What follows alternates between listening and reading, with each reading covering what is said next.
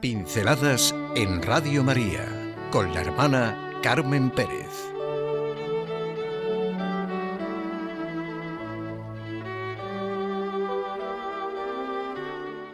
El simbolismo de las llaves. El Evangelio de San Mateo narra que Cristo dijo a Pedro, A ti te daré las llaves del reino de los cielos, y lo que ates en la tierra quedará atado en los cielos, y lo que desates en la tierra quedará desatado en los cielos.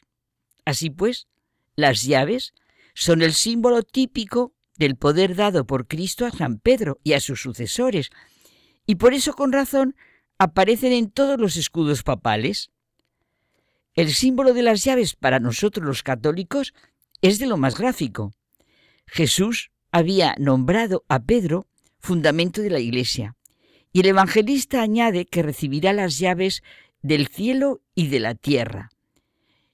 Esta es probablemente la base de la representación habitual de Pedro en la iconografía católica como portador de un par de llaves que constan también en la heráldica vaticana. En el fondo de la Basílica de San Pedro hay un monumento que representa un enorme trono de bronce conocido como la Cátedra de Pedro, símbolo de la potestad del Papa. En realidad es un relicario que contiene restos de una silla de madera y marfil que según la tradición la usaba el mismo San Pedro. Según otros, parece más bien que se trataba del asiento que ocupaba el emperador Constantino en la primitiva basílica. Encima del trono hay dos ángeles de bronce que sostienen las llaves y la tiara, símbolos de la autoridad papal. Las dos llaves entrecruzadas de San Pedro, una de oro, que representa el poder espiritual de la Iglesia Católica, y la otra de plata, su poder temporal, unidas con un cordón de gules símbolo del vínculo entre los dos poderes. Están en el escudo de armas del Estado de la Ciudad del Vaticano y son, desde el siglo XIV, símbolo de la Santa Sede. Cristo fundó la Iglesia con dos grandes símbolos. Pedro Roca y fundamento firme de su Iglesia, y el otro conocidísimo de las llaves. Según Chesterton, en el capítulo El testimonio de los herejes del libro El hombre eterno, que es precioso, la imagen de las llaves es de una exactitud que no se ha sabido apreciar del todo. Las llaves han tenido bastante importancia en el arte y la heráldica del cristianismo. Al llegar a un punto en la historia, conviene resaltar algo de la primera aparición y de las actividades de la Iglesia en el Imperio romano. De los primitivos cristianos se afirmaba que eran portadores de una llave, o de lo que ellos llamaban llave, una llave que ellos poseían y que ninguna otra llave era semejante a aquella. Esa llave podía abrir la prisión del mundo entero y permitir contemplar la blanca luz de la libertad. El credo era como una llave, y bajo este símbolo se resumían tres aspectos fundamentales y de una manera muy adecuada.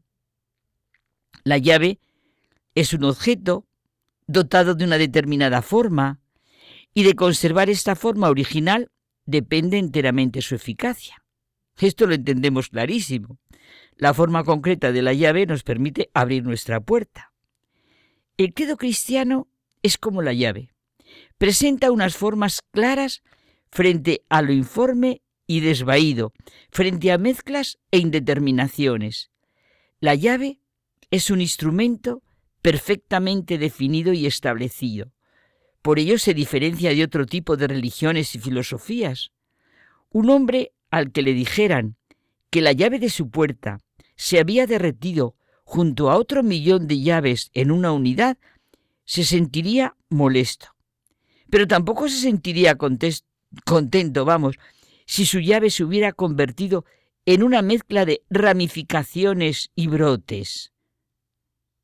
En segundo lugar, la forma de una llave es en sí misma una forma bastante fantástica. Un salvaje que no supiera lo que es una llave tendría grandes dificultades para adivinar ¿de qué se podría tratar? Y es fantástica porque en cierto sentido es arbitraria. Una llave no es algo abstracto y en ese sentido no es materia de discusión. Sobre la llave no hay alternativa. O encaja o no encaja en la cerradura. Es inútil que los hombres se pongan a discutir sobre ella, buscando principios de mera geometría o de arte decorativo. No tiene sentido decir que le gustaría una llave de tal o tal manera, una llave sencilla, pues habría que decirle que probara con una palanca. Lo importante es la función clarísima de la llave. Y en tercer lugar, la llave está necesariamente sujeta a un patrón, en algunos aspectos muy elaborada. Fíjense las llaves de nuestras puertas blindadas. Cuando la gente se queja de que la religión se complica muy pronto con la aparición de la teología y cosas por el estilo, se olvida del laberinto de agujeros y esquemas que es nuestro mundo. De hecho, lo importante, importante, en torno al símbolo de la llave, es que cuida la casa y abre la puerta. Cuida la casa y abre la puerta.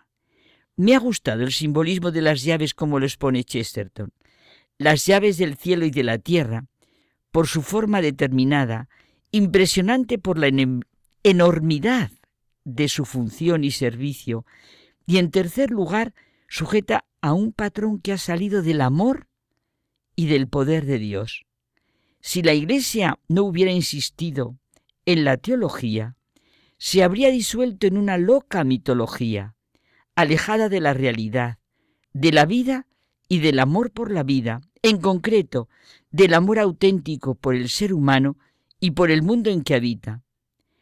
Hay una sola frase que lo expresa todo. Dios es amor.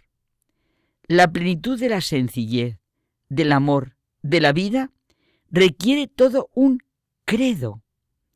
El credo que rezamos, la profesión de fe que es una explosión de sentido, el credo de los apóstoles, las llaves de San Pedro que abren la puerta de lo que sin esas llaves sería una prisión oscura sin libertad. Me acuerdo ahora de un cuadro del Perugino, de pleno renacimiento en la capilla Sistina, el famoso fresco de la entrega de las llaves a San Pedro. Todo en el magnífico cuadro referido a un centro teológico, la llave. Y a partir de ese elemento, la llave, que ocupa el eje de simetría, se estructura toda la composición. Fíjense, Chesterton lo escribe y el perullino lo pinta. Qué bonito, pensemos mucho en el simbolismo de la llave, esa llave que cuida la casa y abre la puerta.